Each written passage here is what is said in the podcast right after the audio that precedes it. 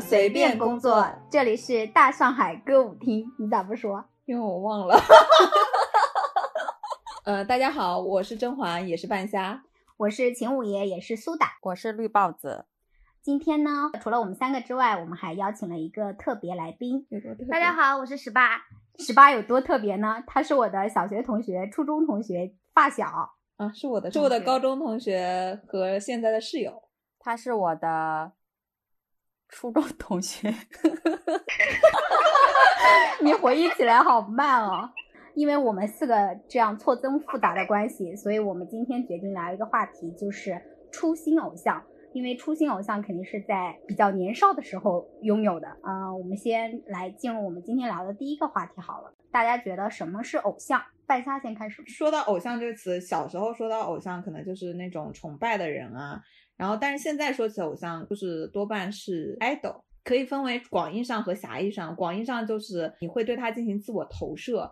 会把它当做是你的目标或者是引领方向的一个人，然后狭义上的话，现在可能就是唱跳歌手啊、idol 啊、流量这种，嗯，这种我觉得多半是情感投射，女友粉、姐姐粉、妈妈粉什么之类的啊。我我跟张涵我觉得差不多吧，就是呃，以前是觉得那种有一个他，他有一个技能或者他的领域是说让我可以欣赏或者说想学习和拥有的，然后现在呢。我就很肤浅，我就觉得长得好看的，或者说他拥有一个整容式的特长傍身，就是让我可以打发一些闲暇业余的时间，这样的一个人，也就是流量爱豆这一类型的人吧。我想知道谁是你心中拥有整容式特长的人？比方说陆大人，他的特长是呃，就是他在那个电视剧里面演的那个呃。角色的魅力呀，这叫特长吗？你对特长的理解跟我不一样。但是，但是你不可否认，陆大人是好看的，对不对？嗯，好的，还是让还是让十八来说一下吧。我跟你说了没有想法，你不要 Q 我这个，Q 我后面的，好吧？我的话，其实其实说大家说的都是一样，不过我简单总结一下，我觉得广义上对我来说就是我的人生目标，狭义上就是休闲娱乐来一下。看个脸，听个是谁？下面会具体说到的呀。所以，所以，那你刚刚为什么要问我呢？因为这句话很好笑啊！什么叫拥有整容式特长的人？然后我问你是谁，你又说不出个所以然。但是我就很好奇，你的休闲娱乐来一下，就是你弟是你的休闲娱乐来一下，还是你的人生目标？休闲娱乐来一下家人生嗯，就是它混合在一起的。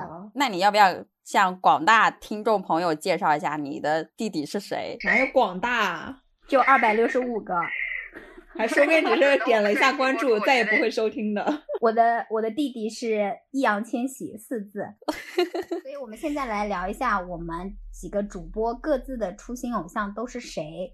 豹子先来吧。啊，我应该是初中的时候。那个林俊杰还有五月天吧，是什么契机让他成为了你的初心偶像呢？他们主要是因为一张音乐的盗版磁带吧。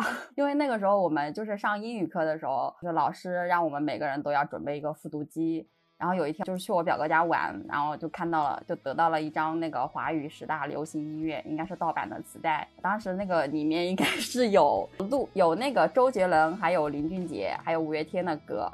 具体什么金曲我忘了，但是我记得《江南》还有《知足》这两首歌，当时就是属于那种一听就清新的那种。为什么我没有选择周杰伦，我也不知道。后来我表哥又给了我一张那个什么双 J 录，双 J 知道吧？就是 J J 和 J。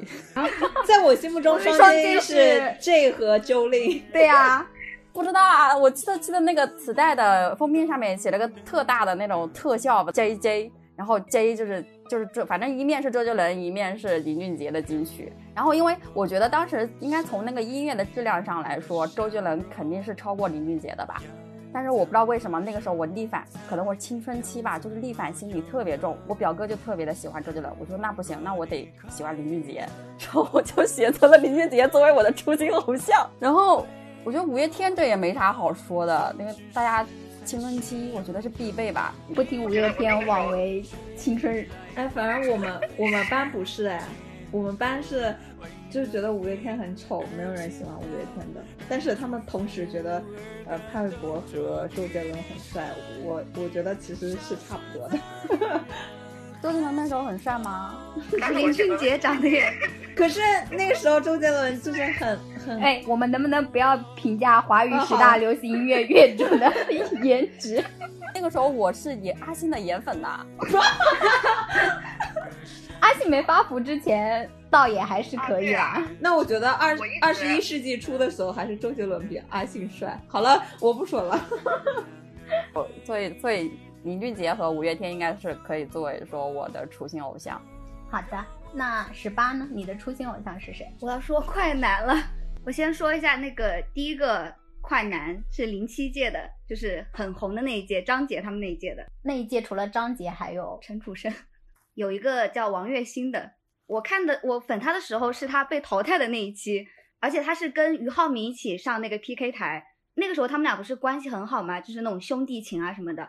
然后他们就很惨，就上 PK 台上就被淘汰了，然后就哭。然后就是一个十四岁的小姑娘对一个十八岁的大哥哥产生了母性，那个时候我们才十四岁吗？十四五岁吧，就初中嘛，初初中十五岁吧，我反正就初一、初二还是什么吧，然后就就喜欢他，然后还很喜欢看他跟俞灏明的那种兄弟情。你现在回想，是不是觉得只是 CP 粉对？是不是 CP 粉？就是有这种感觉。零七年的快男应该是我唯一认真看过的那一届快男嘛，就是你说的那个，我都还蛮有印象的。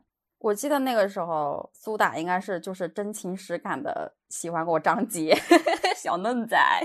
我只是给张杰用我爸的诺基亚手机投过票，就也没有到很真情实感的地步吧。就是他是小嫩仔了。我也不知道，就是因为那个时候大家都在看什么快男快女嘛，然后你肯定就会其中有快一个哦。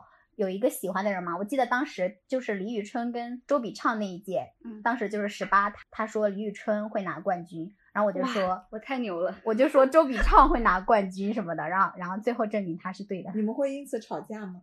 我不记得了。我也不记得反。正我我那个时候是跟我朋友吵架了，因为他喜欢周笔畅，我喜欢。但是你知道我为什么就是说我觉得是周笔畅吗？我只是不想跟你一样而已。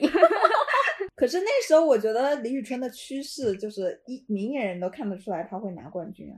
你那个时候已经这么清醒了吗？我那时候天天逛什么百度贴吧，还有粽子什么的，就是很明显就是李宇春是冠军啊。没有用了，我们贫穷女孩是没有网络的，是的，半夏老师是我们这个所以说你们是，真的大上海来的。是的，所以说你们因为没有网络是判断不出来李宇春和周笔畅谁是冠军的。没有，我就是只是觉得，我只是觉得我喜欢李宇春，然后哦给她投票，然后我喜她喜欢李周我是笔畅。我没有喜欢周笔畅，我是那你就是我我是要跟我叛逆。不是，我是觉得，嗯呃，就是看起来就是李宇春好像很很多粉丝，然后然后对，还为了跟你叛逆，然后我就选了周笔畅。不是，我们不是聊王栎鑫吗？没事儿啊，可以延伸的呀。哦，我当时是觉得，我我当时大概淘汰到只剩下六七个人的时候，就很明显的知道三强是那三个人了。所以李宇春那一届的季军是谁啊？张靓颖啊，可能可能是不上网的人是不太知道的，因为嗯那一届我爸爸特别喜欢叶一茜，然后他真情实感的觉得叶一茜能走到三强，但是我我就很清醒的认识到叶一茜是绝对不可能是三强的。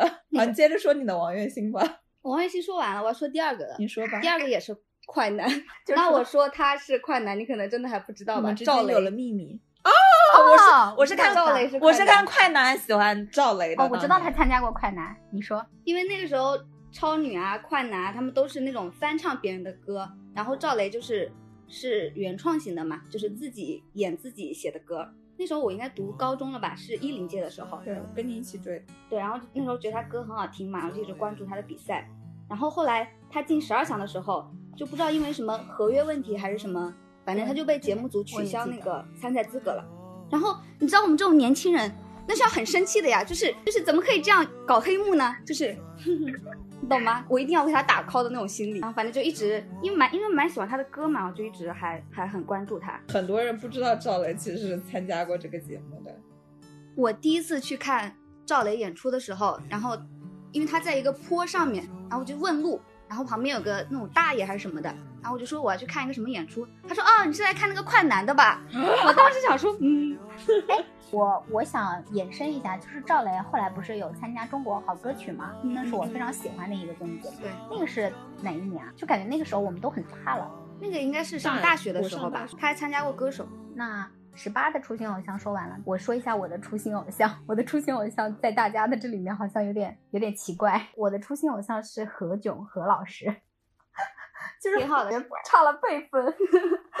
就是很多人不是说何老师出道是在那个大风车里面嘛？但是我好像真的是因为看《快乐大本营》知道何老师的，然后那个时候看何老师就觉得他特别的好，包括现在也有很多人说何老师情商高啊，然后呃特别温柔啊。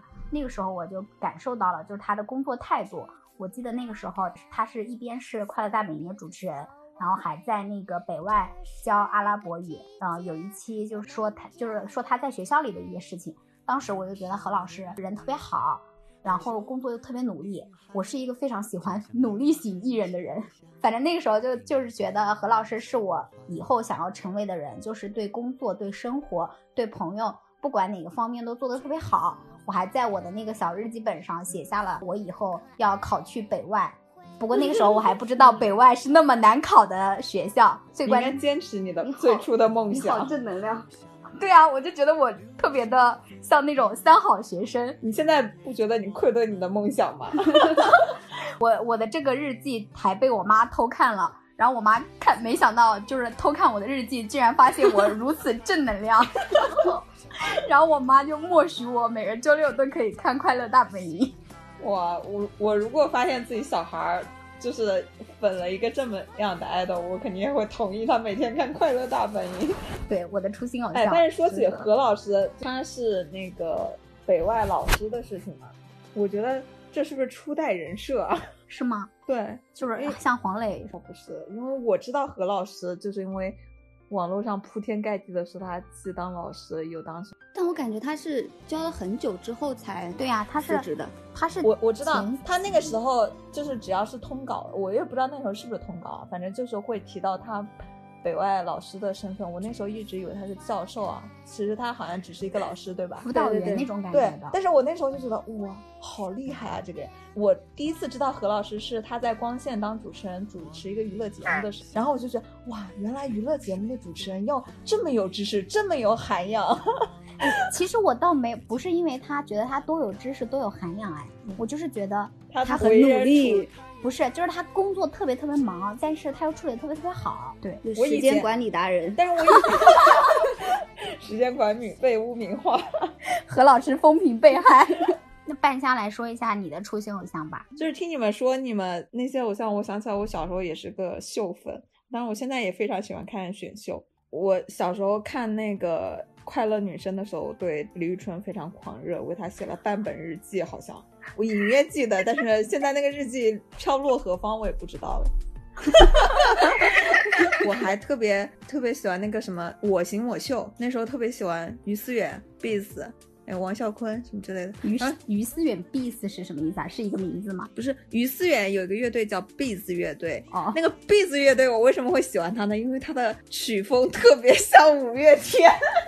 你刚刚前面是对嗯五月天，不是说你前面有说你不喜欢五月天？没有啊，我说五月天丑而已，哦哦哦我没说不喜欢他们，丑我也喜欢。阿信那时候不丑，我要弱弱的为阿信围个拳。那个以前以前是那个齐刘海的时候还挺可爱的，后来后来就不行了但。是你喜欢的是玛莎，我喜欢我玛莎，跟我喜欢阿信不冲突。我五月天中最喜欢玛莎啊。哦，为什么逻辑课都没有学好？因为我听你说太多次玛莎，以至于说到五月天，我脑子就是你喜欢玛莎。我是喜欢玛莎，但是我我小时候看选秀和我现在看选秀还是一样的，看选秀的时候都非常真情实感，就是每天要为他投票，让同学们。让亲朋好友们为他投票，但是一旦选秀结束了三个月，我就会把这个爱豆给忘掉。以至于你准备了两个多星期，你才想起来原来你是有初心偶像的。嗯嗯，感谢你们的启发。哎，你这个人真的是堪比罗志祥。罗志祥起码跟周扬青谈了九年，我我做不到。那就堪比屈楚萧吧。我们开始我们的下一个话题，就是大家都为初心偶像入门了什么领域？就是做了哪些事啊，或者说怎么样？还是豹子先来吧。哦，就是我们一开始聊到这个话题的时候，我真的不知道该怎么说，因为我感觉五月天和林俊杰并没有带我入门了什么领域，他们不就是会唱歌吗？然后五月天不就会说黄色笑话吗？然后后来仔细想想，应该那个时候应该是有为五月天和林林俊杰看一些很多的台湾的综艺节目吧。说你看过什么？像看过看过一些《康熙来了》呀，吴宗宪那个时候持的一些什么《大学生了没》是他主持的嘛？啊，还有一些大 S 以前跟张小燕是吗一起合合作，就是一个节目，我忘了叫什么，反正就是看了一些有的没的综艺节目。这个如果说我现在说这个，可能会把这个话题给颠倒了。是我们的话题本来是说为初心偶像入门了什么领域，但是我可能会后来因为自己。涉及到哪些领域而去入门了一下初心偶像。后来我不是有玩那个王者荣耀嘛，就是手游，可能会看一比赛，像那个 KPL 的比赛，然后就是有 pink 了一个一个游戏的主播战队。对不起，不是主播，是那个一个战队，战队的名字叫 AG 超玩会，然后里面一个队员叫梦之泪伤。觉得大力聊的这个都是我们的知识盲区。我对游戏的理解太肤浅，你知道吗？我刚以为就是大力说，因为林俊杰特别爱打游戏，所以他也迷恋上了游戏。哦，那倒不是，林俊杰玩的是那个电竞游戏，我玩的是手游，我应该属于在那个游戏的鄙视链的底端。你接着说你的超会玩，超玩会。反正就是他那个时候跟那个我忘了是跟是跟哪个战队在比赛的时候，就是他的战队马上就要输了。就是我的出击时刻，就是他呃，我不知道这个说你们可能懂懂不懂，就是就是他的水晶马上就要被敌方给爆掉的时候，他一个人脱离了队伍，一个人悄咪咪的跑到对方的水晶，把他们家给投了。这一段应该是在整个 KBL 的那个历史上是一个可以载入史册的时刻。就是每次我看到这个片段，我都会热泪盈眶，我真的是会哭出来那种。就是他们的那个游戏游戏外面的主播会讲解这个游戏嘛，就是说，哎，你看看梦内，你看梦内的位置，注意梦内的位置，就是特别的激动，有种就是运动会的那种非常激动的那种感觉。我看运动会不激动，败家应该会懂吧？就是他们踢球射门的时候，你应该会懂那种感受吧？我懂了，运动会哪有足球啊？强行共鸣。没有啊，但是你看什么田径的时候，你不也会吗？如果就是会有，对，会有体育赛事的那种很激动的时刻。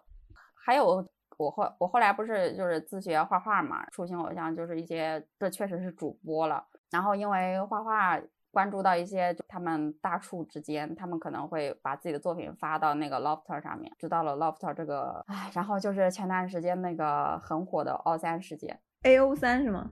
你知道我刚刚脑子里一直在想什么吗？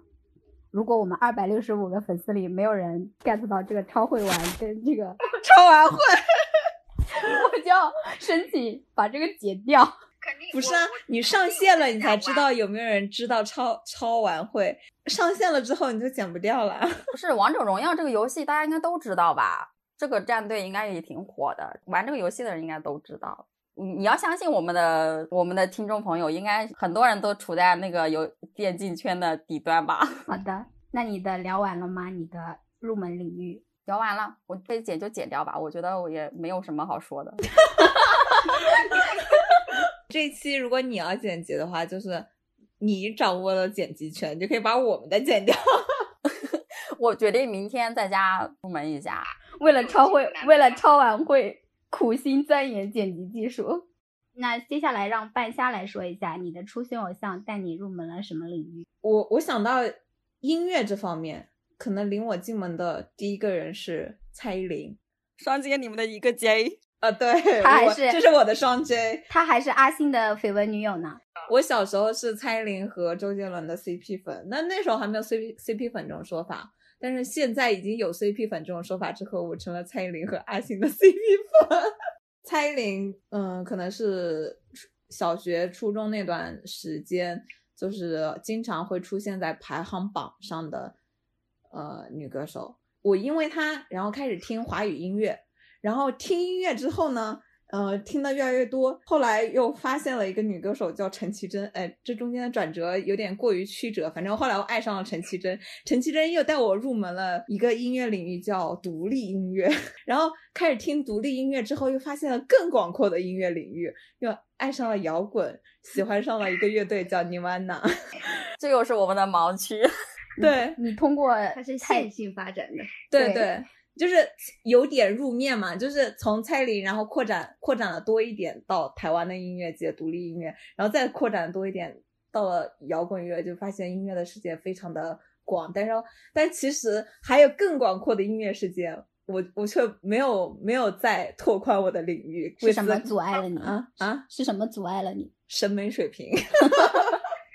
那我想，我我也想问一下，就是呃，蔡依林以前刚开始出道的时候，你是刚开始出道还是她的后期？因为蔡依林后期不是做一个唱跳呃女歌手，就是应该是她的第二次出道。她第一她第一张专辑是那种小甜心的形象嘛，然后第二张专辑的时候是那种比较性感的形象，就是我大概是七十二变那张专辑入坑。那个时候她跟周杰伦那张专辑，周杰伦就是她的制作人啊，他们就是。我那时候就是他们 CP 粉了。哎，我一直有一个疑问，就是他们俩公开过吗？还是说就是坊间流传？呃，没有公开，没有公开过，没有明确的公开过。啊。但是当时周杰伦跟侯佩岑被拍到的时候，蔡依林就很受伤，然后我那次因此就是很讨厌着了周杰伦一段 时间。哎，那。就是那如他说很受伤的话，是在就是媒体面前表现出很受伤吗？嗯，还是你们从什么渠道知道他很受伤？他他是有上节目，还有对媒体都说过吧？反正为什么我感觉这一段是在采访蔡依林本人？我不知道啊，因为因为我作为一个三月粉，我现在已经不关注蔡依林了。但是但是以前百度贴吧有一个很红的贴吧叫 Oricon 吧，是一个日本的音乐排行榜，蔡依林在那个。在那个呃，在那个贴吧非常的红，反正不是那种好的红，就是类似于呃黑红，对，类似于蔡徐坤在 B 站的那种红，就是被玩梗。然后他说话不是那个淋雨，你知道淋雨吗？什么什么热，天热，啾咪什么之类的。我现在还在说哎，就是在那个吧红起来的，因为那个吧很多 gay，然后他们就开始把淋雨发扬壮大。我知道淋雨。感觉喜欢蔡依林是鉴别一个男生是不是 gay 的标准之一啊？不是不是蔡萧亚轩吗？啊，我的认知里面是蔡，就是我哦，好像是张惠妹。台湾女歌手都被包了。好了，我分享完了。那十八来分享一下，你为你的初心偶像入门了什么领域？嗯，如果说王栎鑫的话，应该没有什么领域。然后他为我带来了什么？他可能为我带来了一个人。谁？谁？我先说一下那个，我知道了，就是因为我喜欢王栎鑫是因为母性，所以就是初中那段时间过去之后，你喜欢王栎鑫是因为母性，那个时候你十四岁，王栎鑫对对对，刚刚不是已经表达过了吗？对，就是母性大发。他为你带来一个儿子吗？不是，哎，他也也可以这么算吧，也可以当他妈妈粉也可以的。然后就是持续了初中那段时间，可能后面就没有怎么关注了。然后就是。你你可能记得有这样的一个人存在，但是你不会刻意的去看他的消息啊，这样。后来就是知道那个他演了一个电视剧叫《最好的我们》，然后想说反正也无聊，那就看一看吧。为了王栎鑫去看的这个结果，一发入魂，爱上了刘昊然。啊，原来你喜欢刘昊然是因为这个啊？对啊，因为《最好的我们》，然后就开始我人生的第一次，真的是非常追星的追星历程，追到了粉丝后援会，展开说说。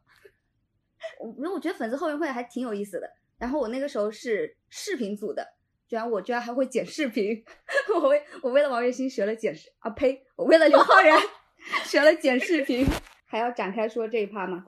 王栎鑫听了会流泪在会后援会里面的话，你们就是有哪你有打入粉丝内部，就是会有一些什么打榜啊，呃会啊，冲销量啊什么的。那你能不能给我们带来一些幕后的故事？呃，我我回忆一下。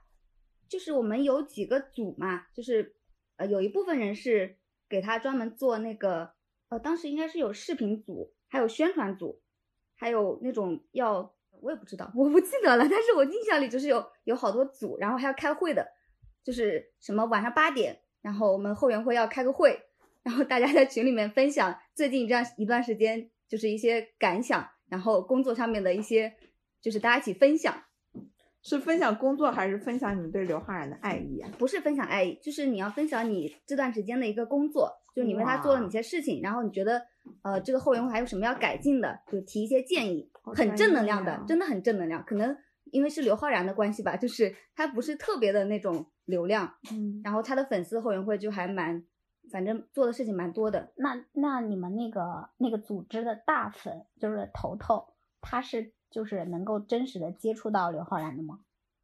他们应该是跟他的经纪公司，就是跟他们团队有接触的，就是比如说他要上《快乐大本营》录制，然后不是会有一些粉丝的那个门票嘛，嗯，然后他们就会对接过来，然后呃，比如说如果我有时间可以去长沙的话，那我就可以说拿这个拿到这个票，然后就可以去现场。嗯，第二个偶像是带了领域的，呃，我看一下啊，你看一下这段要剪掉。没事没事，你是看小小小小超吗？对，我是看小超。然后因那个因为赵雷，我是因为作品，就是因为他的歌，然后喜欢上的，然后持续的时间就会比较久一些。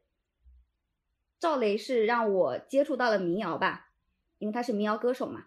然后二零一二年的时候是第一次一个人去看他的演出，就是就是去看赵雷。那个时候他也不怎么火，可能就十几个人吧，因为他是放的那种椅子，一般 live house 不都是站着嘛，然后那个放了放了一排，大概两三排的那种椅子坐在那边，然后还可以跟他一起就聊天啊，然后可以拍照啊、喝酒这样。然后后来就是因为赵雷去看音乐节，因为看音乐节又接触到了一些除了他之外的民谣歌手，然后还有摇滚乐队，就慢慢的接触到这些，并且喜欢上这样的，呃，就是摇滚吧。然后现在就成了一个滚青，反正就一年可能要看个十几二场演出。现在因为疫情，我已经 大半年没有看过演出了。我还有一张票，不知道那个时候七月份的能不能去看了。七月份应该可应该以，看不了了橘子海对吧？对，我记得十八呃，就什么时候给我送过一张有赵雷亲笔签名的照片儿，但是被我给弄丢了我也有。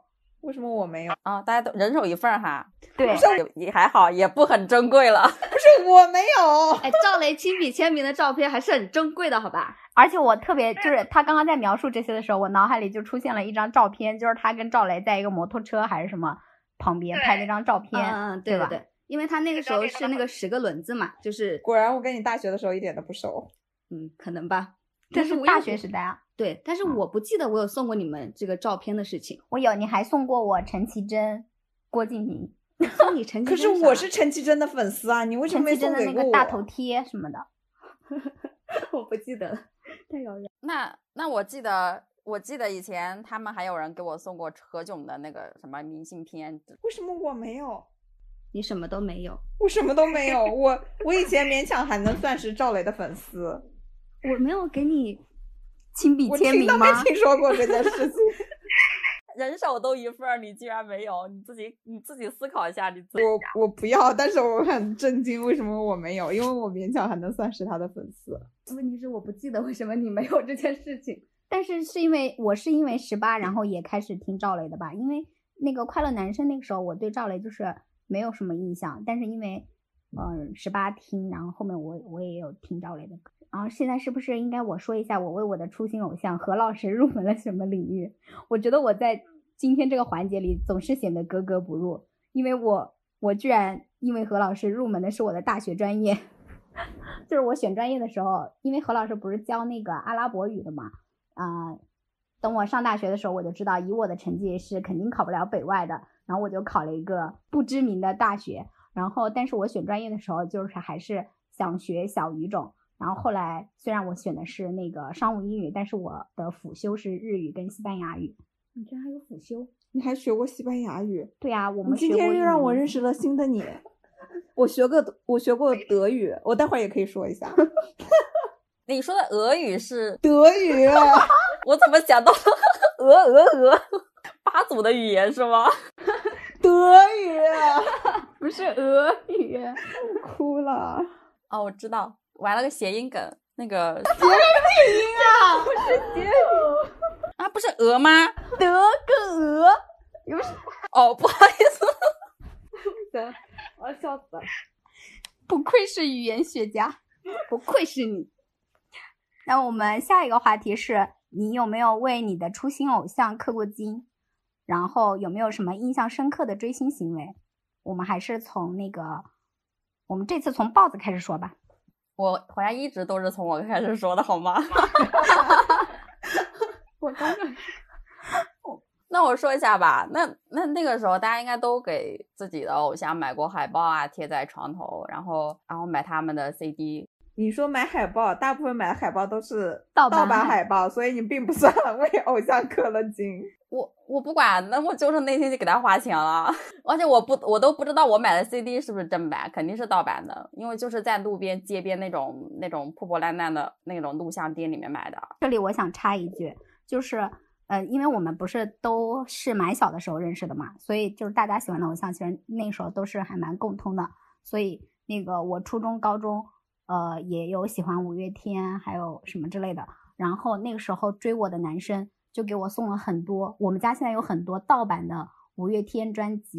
我有个问题，何炅专辑追你的男生是你现在的送五月天专辑的是我现在的男朋友，而且他是声称就是那个是正版的，因为他是花了很贵的钱省吃俭用买给我的，因为他买的是那种很全的嘛。但是我觉得一看就是盗版的，因为有那种 很古早的，你知道吧？我不知道，我没买过盗版的，你描述一下怎么判断它我觉得我们那个年代我不知道怎么买正版正版 CD，就去新华书店买呀，我就是在新华书店买的，新华书店不可能卖盗版的。我感觉我也是在新华书店买的，但是从新华书店买回来的 CD，它是我我跟你说，我为什么说我不知道它是不是是不是正版？因为我是从新华书店买回来的，但是呢，我为什么又觉得它是盗版呢？因为有的时候那首歌明明是那首歌，但是它里面放的 MV 是一个不知道什么 什么东西的 MV。我知道了。因为我们那种十八线城市，我们的新华书店可能也是盗版的。那那就那就解释可以解释通了。然后就是五月天，就是有看过他的演唱会吧，虽然都是那种山顶上面的演唱会，我们好像，哦，我我们好像还就是前年的时候，好像还买过一张他那个在上海一个很偏远的那个体育馆里面开的演唱会，我们当时买的好像那个时候已经是买的内场的演唱会，我记得当时好像是好几百块钱，就不是 就不是山顶上那种三四百块钱的演唱会的门票，后来因为它太远了，就把它给卖出去了。对，是那个上海金沙滩什么的，反正就很远，然后又很热，是大夏天的时候。对，而且五月天的演唱会的门票是真的不好抢，每次抢他的演唱会的门票的时候，我都觉得就是一场自己跟科技赛跑的那个场面。每次还会说找自己的朋友给我定点抢票干嘛的，但是每次都能感谢一些场外的呃朋友为我们抢到了票，不知道他们的手是什么样的手，可能被开过光的手吧？为什么他们都能抢到，我们抢不到？还有吗？就是我那个时候太傻了，就年少无知，会自己剪了一个林俊杰 MV 封面的同款发型。哎，我也剪过 男明星同款发型，我我有那个绿豹子的林俊杰同款发型的照片，但是我可以，我可以，我可以猜测你那张照片绝对不是，绝对不是我就是那个时候剪的林俊杰的发型，因为为什么呢？因为我们初中的时候还没有手机，你怎么会拍到我的照片呢？我是高中的时候哎，是啊，我是初中的时候，你觉得我高中的时候还会做那么傻的事情吗？可是真的有啊，不信我回家找给你看。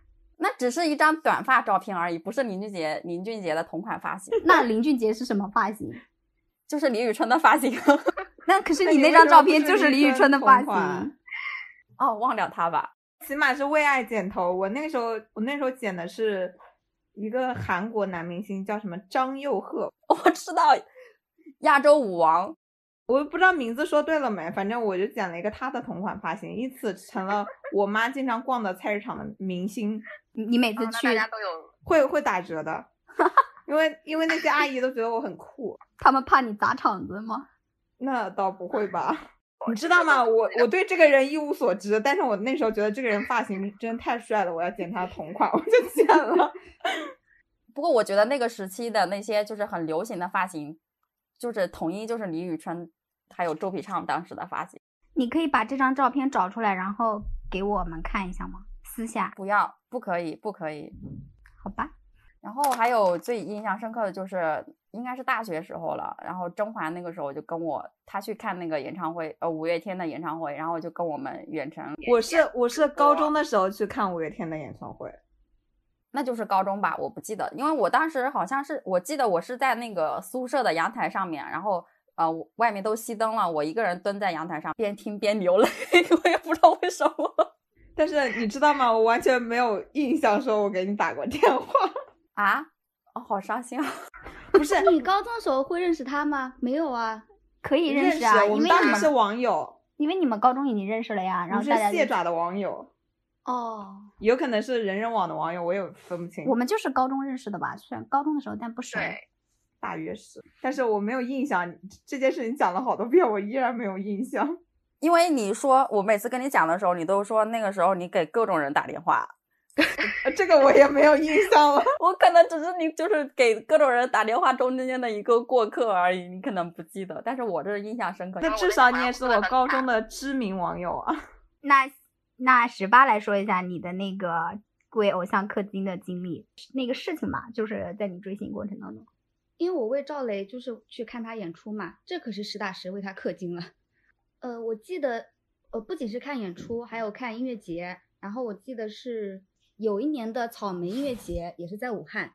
然后那个时候是有赵雷的。然后看完赵雷之后，因为那天知道赵雷的一个好朋友叫耗子，在那个另外一个地方有演出，然后我就跟当时去的小伙伴，就我们就猜测赵雷会不会过去嘛。然后我们就反正也是猜测，但是也没有得到确认。但是我们就打车从，因为武汉很大，我们就打车从一个很远的地方到了另外一个很远的地方。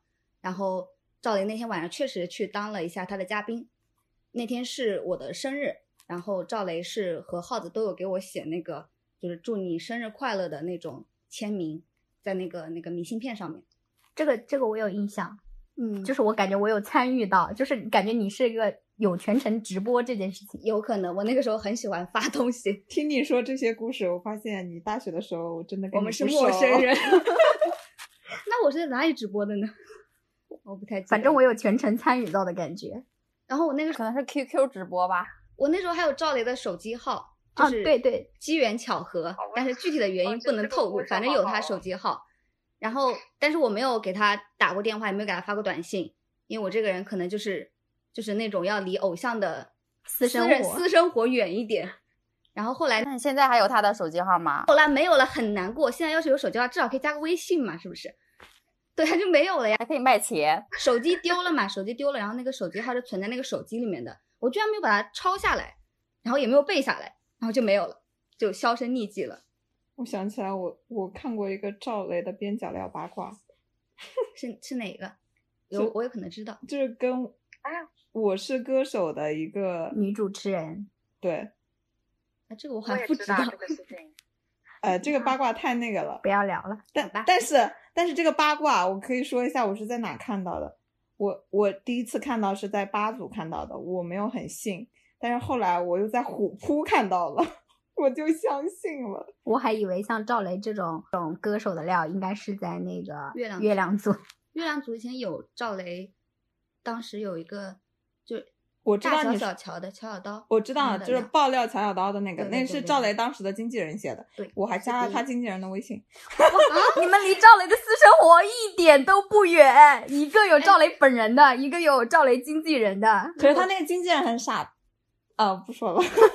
我有赵雷的好朋友耗子的微信，现在还有吗？现在还有。那他的朋友圈里有赵雷的信息吗他以前有发过他们一起吃饭，就是聚餐那种。哇，他们都离偶像好近哦。这种也不能算偶像吧？因为这种这那个时候我有耗子微信的时候，他们真的很不火啊，就是没有人知道呀。但是现在耗子也不火，对，现在还改名了，不叫耗子了，叫他原来的名字。他还在那个有有，他还在发哦歌。好的，你们说的人我都不知道。你大学的时候跟他好陌生哦。好陌生，啊，你你都不记得韩庚了吗？我都说了我不提韩庚，为什么啊？因为我把他的从我的记忆中片段被我删除了，所以我是真的想不起来相关的东西。对他，伤害过你吗？没有，我可能就是后来觉得他太恶心了，所以我不想不想有这种我喜欢过他的记忆在我的。是你房子塌过吗？在他身上？可能塌过吧，就是这个人后面就越来越让人不喜欢。就是他有什么事件让你觉得很恶心啊？他不想提了。我觉得最恶心的应该就是柳岩那段吧，但是那个时候我应该早就不喜欢他了，但是后来看到那个新闻还是觉得蛮恶心。那你后来有回踩吗？没有哎，我我又不是那种粉丝，就是非常真情实感，还要什么脱粉回踩，我觉得很随意啊。我觉得是那种手里握着料的人才配回踩吧，你这种普普通通粉丝怎么回踩啊？但是氪金都没氪过。但是豹子就是本厅唯一一个脱粉回踩的。不对呀、如果按照甄嬛的说法，那我这种其实就是背后骂骂他，也不算回踩，我我没有资格，配不上踩他。啊，我瞎说的，我也不太懂什么叫脱粉回踩。半夏来说一下你的那个，就是对偶就是偶像做过的一些印象深刻的事情吧。之前之前说那个为初心偶像入门过什么领域，我想起来我初中的时候很喜欢足球，然后那时候看欧冠就喜欢上了 AC 米兰，非常喜欢卡卡和舍甫琴科。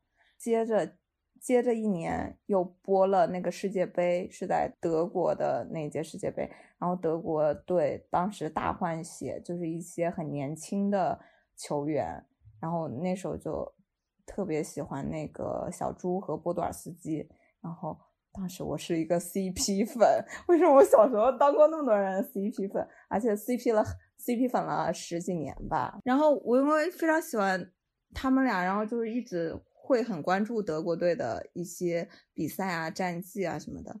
然后上了大学之后，你不说你因为初心偶像学过，就是学过西班牙语嘛？我因为非常喜欢他们，上大学的时候学了德语，嗯，这就是俄语的由来。但是后来又忘光了。我的西班牙语现在也不记得了，因为我们那个西班牙语是辅修，就只学了一年，还是一年应该是。但是德语它是有一个好处，就是你你只要学过了之后，你就能念出它的单词。虽然我现在看不懂德语，但是我可以念德语。那我可能还为赵雷学了吉他，至今还没有入门。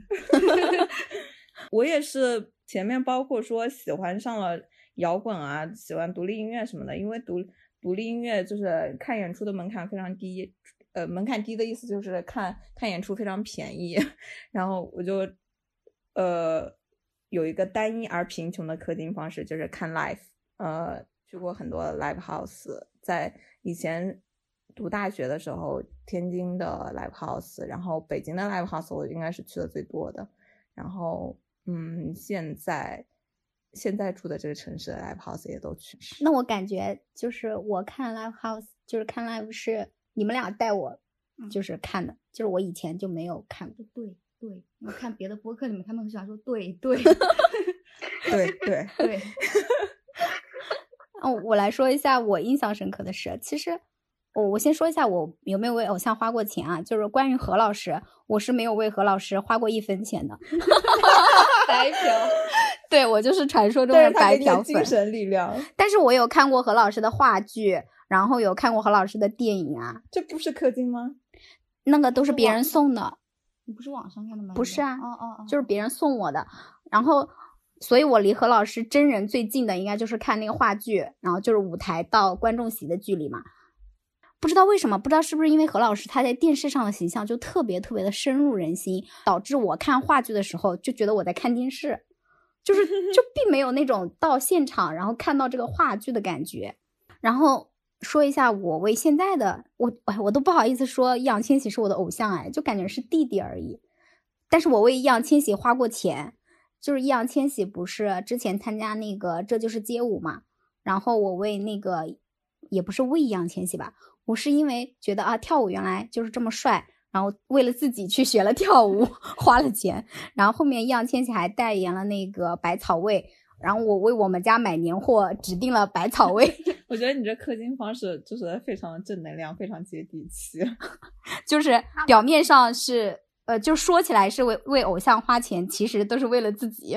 嗯、印象深刻的追星行为，我感觉就是也没什么印象深刻的，因为本来我以为就是我看到何老师去看话剧嘛，然后有了那种面对面，也不算面对面嘛，就是真人的互动，就是会有一种不一样的感受。但是我我完全没想到，我到现场的感受就是我有一种哎我在看电视的感受。就是说，你之前说为易烊千玺说去报那个舞蹈班，然后去学街舞嘛。然后我想到就是，呃，我后来也有，本来画画我一直是在网上找各种就是教程去学习的。后来我有去，就是说想进阶一下我的我的那个技术，就是我的画画的技能。然后我就去，呃，我主要是也是想为自己。现在喜欢的也我也不好意思说自己的 idol，只能说就是比较欣赏的一个弟弟吧。然后就是说想去呃给他画一些，嗯，就是我看到他不想不想说了，没什么好说的。干嘛？好烦哦！白敬亭做错了什么？每次说到白敬亭，就是说好烦哦，不想说了。就是我觉得为他说的东西太长了，没什么好说的。说为他画画嘛，说半天就是为他画画嘛。嗯，对，为他画画。接下来聊一下，就是初你的初心偶像还是你的初心偶像吗？如果他还是的话，为什么你现在还坚持粉他？如果不是的话，你为什么会脱粉？有没有什么就是脱粉的具体的事情就让你脱粉了？这回让那个十八来说吧。王栎鑫应该不是我的偶像了，但是我也没有脱粉，就是这个人就是存在，但是我不会刻意去关注他。然后赵雷我也没有脱粉，我还是会。哦不，我已经很久没有听过他的歌了。可是如果你是因为他的作品而喜欢他的话，你现在已经不听他的作品的话，这其实也是一种脱粉吧？我感觉赵雷现在就没有活跃在民谣圈，他有出歌吗？不知道，因为我现在听民谣比较少，这个是一个原因。就是我现在可能没有以前那么喜欢听民谣了。嗯，然后有时候，比如说我在一个什么呃地方吃饭，他有时候不是可能会放赵雷的歌吗？然后听到的时候会想说，哎，这是我喜欢过的那个谁谁，就会跟别人讲嘛。嗯。但是我自己可能会，呃，手机里面如果是随机播放到的，我会听，但是不会再找来听吧。这种，因为他的歌我都已经听过太多遍了。然后他现在应该也没有什么新歌吧？可能啊，因为 我没有关注过。那豹子呢？五月天应该还是我现在的偶像吧。呃，然后像林俊杰，跟十八一样，也没有说。是偶像，但是也不算脱粉。就是他现在出歌，我也会听，而且我之前还买过他的电子专辑。然后他的业务能力还是我还是很欣赏的嘛，因为他现在有一个标签就是行走的 CD。不知道为什么今天说到林俊杰，我就特别想，不是都说罗志祥这一次塌房了嘛？下一个就是林俊杰。我知道林俊杰的八卦，我想起了林俊杰的那首八卦，那首歌。对，那个歌叫什么来着？爱在背后往前推。对对对对对。林俊杰会不会是我们大上海塌房前哨站的下一个塌房的明星呢？有可能，看有没有人锤他。罗志祥都出来了，林俊杰还远吗？像林俊杰，他一直是单身的形象。呃，罗志祥就是有一个固定女友，但是他发生这种事情就会就是会舆论反弹，会让他的。形象变差，但是像像炳炳、像凡凡，他他一个单身的形象到处约炮，对他印形象是没有那么大的影响的。对，所以说像林俊杰，我今天晚上还在跟我的朋友在聊到林俊杰这个事情，我就觉得，啊，所以这就是他一直有这样的流传，呃，但也一直没有实锤。就算如果有一天他的实锤就是有爆出来的话，我觉得也不也无所谓。我觉得他。啊，对啊，因为他一直有留这样的留言在嘛，就像罗志祥这个事情出来，我也没有很震惊。我觉得这他一直都是这样子的呀，只是说现在有人爆出来了而已。但是多人运动你不震惊吗？没有哎，我没有很震惊啊。到底有几个人啊？王者荣耀五个人。那半夏来说一下吧，有没有脱粉？我前面提到的人里面，像像牛安娜，其实在我出生的时候他就已经那个。主唱就已经死了，还有一还有一个那个偶像舍甫琴科，他后来当了议员，在然后很多偶像几乎都不太关注了，因为我觉得他们，因为本身我自己喜欢一个人，我不是会喜欢很长时间的，因为他有粉嘛，然后他们几乎都已经完成了自己的历史使命，我就是自然脱粉，不存在回踩这种问题。我的初心偶像其实就还是吧，因为我觉得就是我那天看那个朋友，请听好，里面那个汪苏泷说了一段话，呃，疫情期间，然后他刷到一条朋友圈，就说只要何老师还在电视上主持节目，然后有说话，就是在家里那个电视里有传来何老师的声音，就会觉得这个世界上好像什么一都没变一样。我感觉何老师对于我来说，就是那种小时候的回忆啊，哎，不是，就是伴随着成长的那种吧。所以就，而且何老师也没有什么脱脱粉的事件嘛，所以就一直还觉得何老师挺好的，但依然不会为何老师花钱。然后我没有哦，对，其实我不是也蛮喜欢五月天的嘛，我一直觉得我挺就是粉五月天的，就是有就是会发一些。呃，阿信发的微博啊，或者他生日啊，会给他点赞什么的。但是去年给他点赞也值得说，这不值得说吗？这可是在我的微博上暴露了我喜欢谁呢。然后，但是去年我们不是一起去看了五月天的那个演唱会嘛？就看完之后，我就觉得我好像变成路人了。一方面就是感觉他们现在的营业就很营业，就就没有以前年少的时候那种青春热血的感觉。另外一方面就是，虽然甄嬛是。阿信跟蔡依林的 CP 粉，但我是觉得他跟蔡依林互动太多，我很生气。这样，那我们接下来的一个话题是，你的初心偶像现在怎么样了？五月天里面，像呃玛莎他们几大几个成员都已经结婚生子了，然后像阿信就变胖，一直没瘦回去，然后跟女明女艺人搞绯闻、炒绯闻，然后而且他们就是还有政治倾向这样的新闻，还有。还有唱上次五月天不是还爆出来阿信跟助理谈恋爱嘛？然后像林俊杰就一直坊间都有传闻约炮约大男妹呀这样子，虽然没有实锤。就是我我本来问这一题的初衷就是说你的偶像有没有跌下神坛啊，或者说他在娱乐圈的地位有没有什么变化这样？嗯，那应该没有吧？对，就觉得没什么变化。那我的偶像感觉已经大起大落。怎么大起大落了？赵雷啊。他是大起过吗？大起过呀！大起过吗？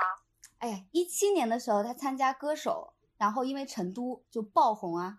可是成都是在他参加歌手之前就，但是是因为歌手之后，因为这首走入大众视野。对对对。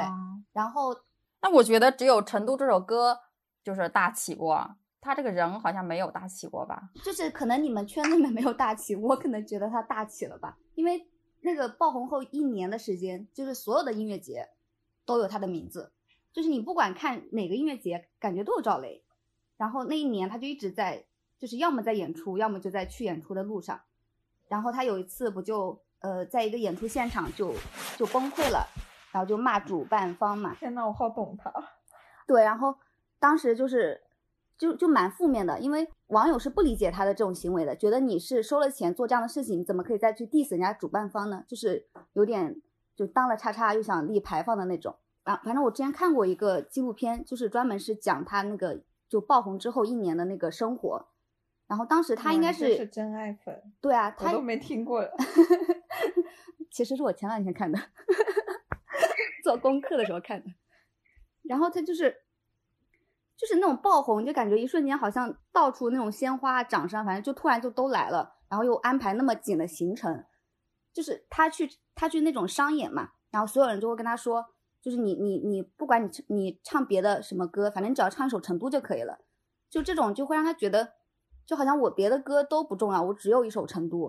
就算他因为这首《成都》就是火了嘛，但是演多了也会觉得就很没意思。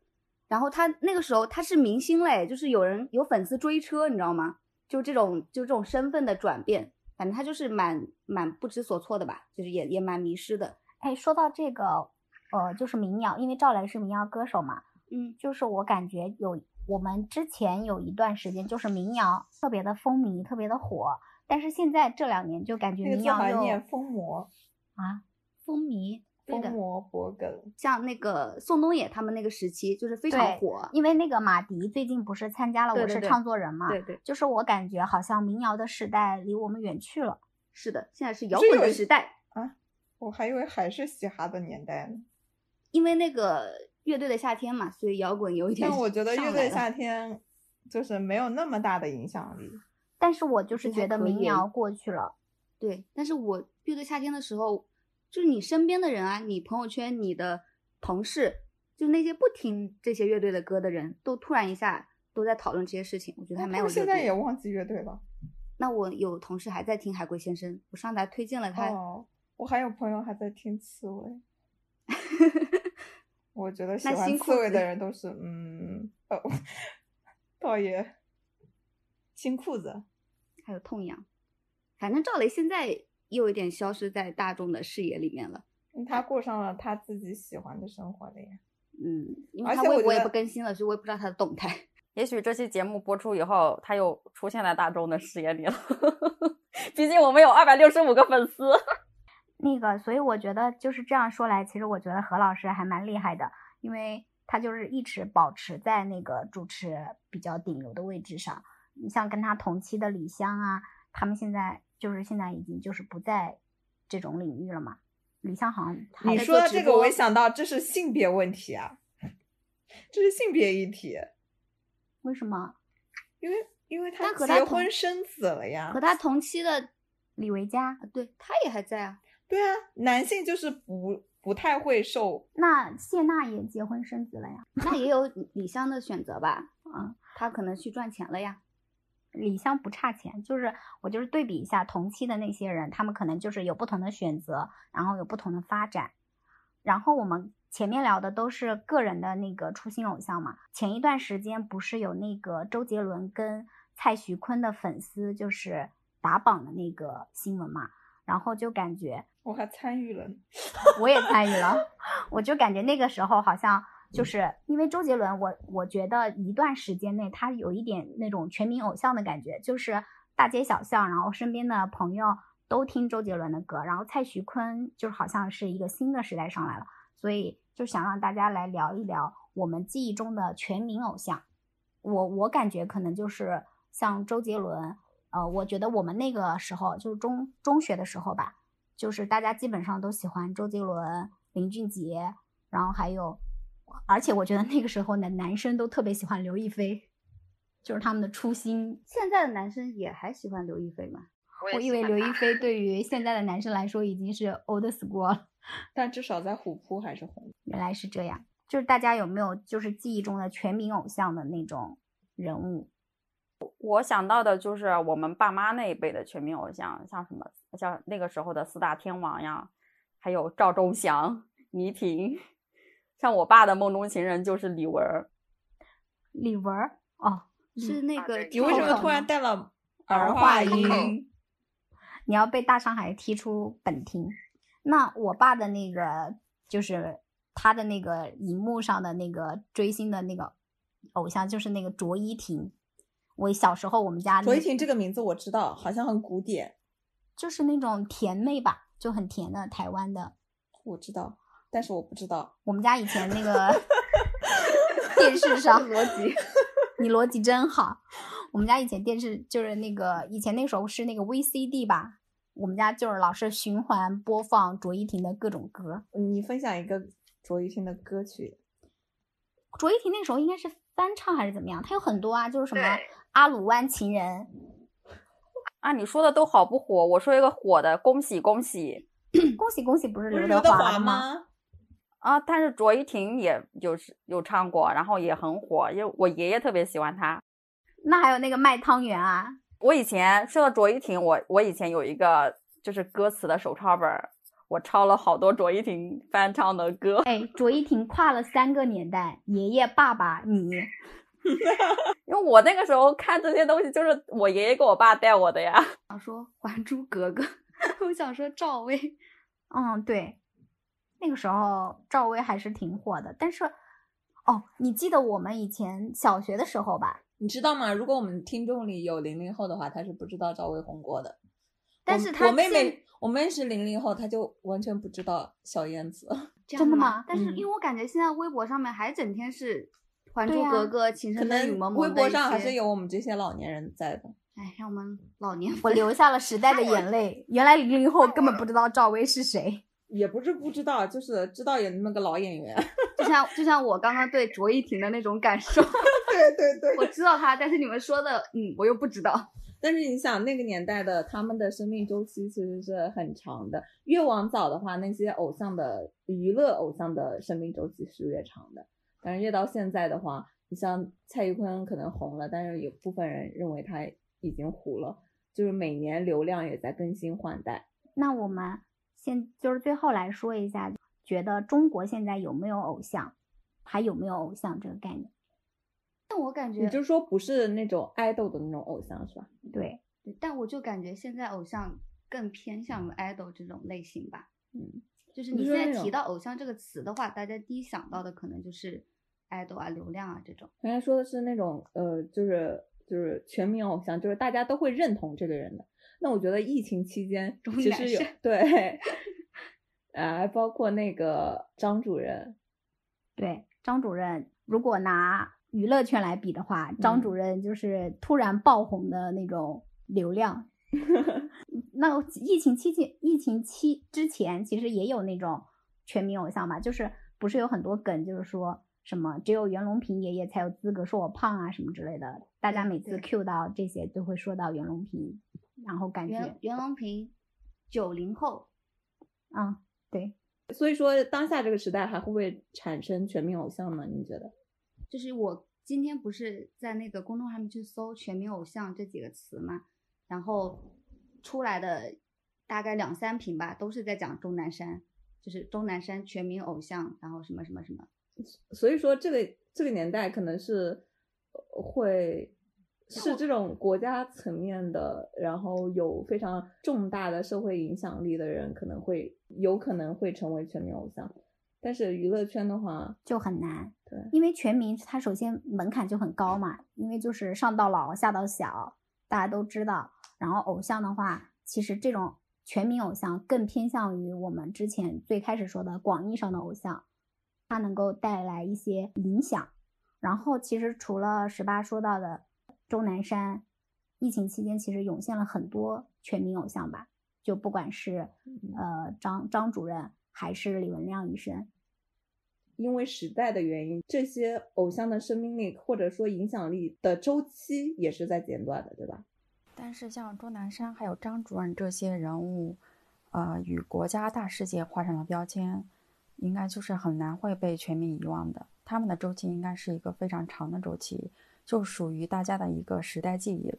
疫情它比较特殊嘛，就是这样子的一个事情，然后他才会涌现出这样的一批。对，包括说的全民偶像，包括像奥运会这种，呃，每次举办奥运会的时候，那些新产生的奥运冠军，如果他身上有有故事可挖掘的话，他就很容易会成为当下那个阶段的全民偶像。哎，我想到张继科，哦对，但是我又想到另外一个，就是说，感觉国内比较难有那种 super star 的感觉，就是没有那种，但是我感觉国外是会有的，就比如就是篮球啊，可能就是乔丹啊、科比啊，就感觉还蛮全民偶像的。然后像呃唱歌就哎之前那 Freddie，Freddie，那个皇后乐队，对对对，就是像这种，那也是很古早，八十年代七十年代的，它的也影响力是延续至今的，他们就很古早啊。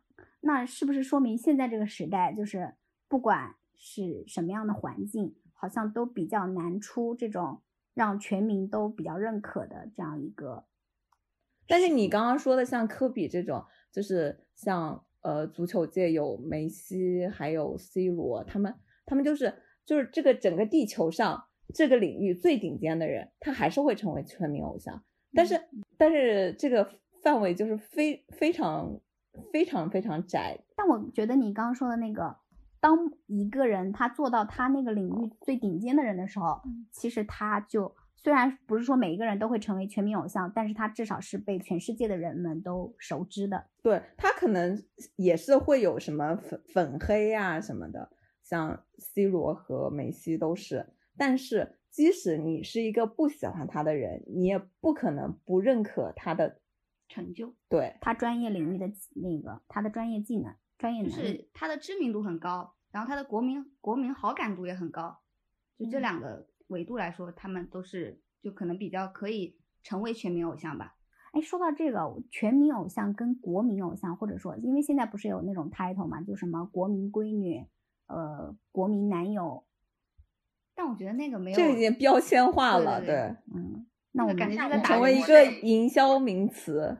我觉得这个是这种像篮球和足球，它的商业化程度和它职业化程度就是非常高的。你你首先你的得是一个有足够影响力的领域，然后呃这个领域是可以被绝大多数人欣赏的领域，你才有可能说造就说这样的偶像这样的人物。我们国家不厉害，但是出了很厉害的人，但是就是你不会感觉说你他可能在某一个时某一个时间段他是真的是全民偶像，就比如说是那个武大靖，呃不是啊刘翔刘翔，哦嗯，对，就是他在那个时间段他是非常的全民偶像的，但是但是大家对他的那种接纳度也不是接纳吧，我觉得就感他对他要求很高，因为对他零八年那个事情之后，就是全网都在黑他。就是那种马，就瞬间跌下神坛的感觉。就我小时候真的是觉得他特别伟大，然后到了零八年的时候，我觉得可能也是这种期待值，嗯嗯，对，但是我我对零八年刘翔那个比赛印象特别深刻。其实我不是我不是我是站在就是心疼那一派的，就是他宣布他嗯跑不了的时候嘛，然后记者给了一个他特别落寞的那个背影，嗯当时我就是非常真情我实感地哭了，我也哭了。就是觉得，我就特别心疼他，而且我就是觉得网上骂他的那些人，就是有没有想过他到底为就做做了多少努力，为这个不仅是他自己，还有我们国家在这项运动上带来的。我那时候我都不懂为什么大家会骂他，我就是觉得好难过，他不能参加比赛了。对，反正我当时就是哭的还挺厉害的我。印象里面，大家骂他，一个是就是大家很期待说他为在那个北京奥运会上面嗯为我们国家拿到一些荣誉，然后他因为因因伤不能参赛嘛，但是他是在那个比赛现场做了那样一番的事情，就大家会觉得他在作秀这种感觉。我觉得大家对运动员的这种要求其实蛮苛刻的，嗯就是你在骂他的时候，其实你好像已经完全否定了他以前做过的那些成就。就像孙杨也是一样吧，对我刚刚也想说，孙杨其实我们国家在游泳这个领域上也是好像从孙杨开始被大家知道，孙杨在这方面很厉害。但是这段时间他就是就是也突然就是有很多很多人黑他，对，我觉得，我觉得孙杨他的意义啊可能还在于说，其实游泳本来不是一个非常非常受关注的一个项目，但是因为孙杨的存在，所以它变成一个非常热门的项目。嗯，对，那跟跟那个武大靖其实也是一样的，就是现在冰上运动也，其实他们的意义对于这个项目的发展而言是非常的，呃，可能有一些小朋友从小看到了他的成就之后，想会去从事这个领域，包括包括我，呃，以前以前中国零零二年日韩世界杯的时候，不是进了那个呃决赛圈嘛？中国有一个足球运动员叫张玉宁，他爸爸他爸爸就特别感动，从此之后把他把他的儿子培养成了足球运动员。包括张继科的爸爸也是也是因为非常喜欢足球，然后把想把他培养成足球运动员，但是不知道为什么后来变成乒乓球运动员。然后这样聊到最后，我就感觉娱乐圈就是一个非常怎么说呢，很难出现一个周期性太短了。不，反正我的体感就是现在的娱乐圈会比较浮躁，然后演员的周期他的影响力就会越来越短，所以很难出现一个所谓的全民偶像。娱乐圈不只有演员，我而且我觉得演员已经很少很少很少。明星，嗯，现在感觉就是就热搜嘛，你你可能某段时间在热搜上面经常出现，或者你因为某一件事情，然后被所有人广泛的知道，那你这段时间这个人的那个知名度是非常大的，但是就是网友很快就会遗忘掉这件事情，因为我那些人的名气啊或者热度啊都是营销出来的，就是一种虚非常虚幻的那种热度和名气，也不会持续，就是没有一是一种没有生命力的那种全民感。热度。对，但是但是你你要是维想维持热度的话，你肯定必须得保保证那个曝光度呀。嗯，我们这期也聊的挺多的，那我们要不然就先那我们这一期就结束了，拜拜拜。拜拜。拜拜。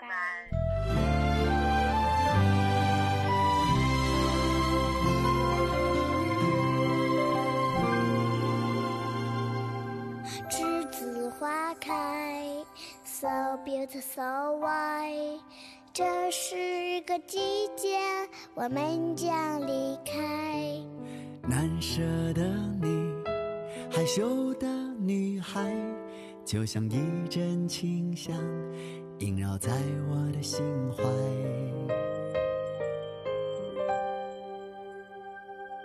之子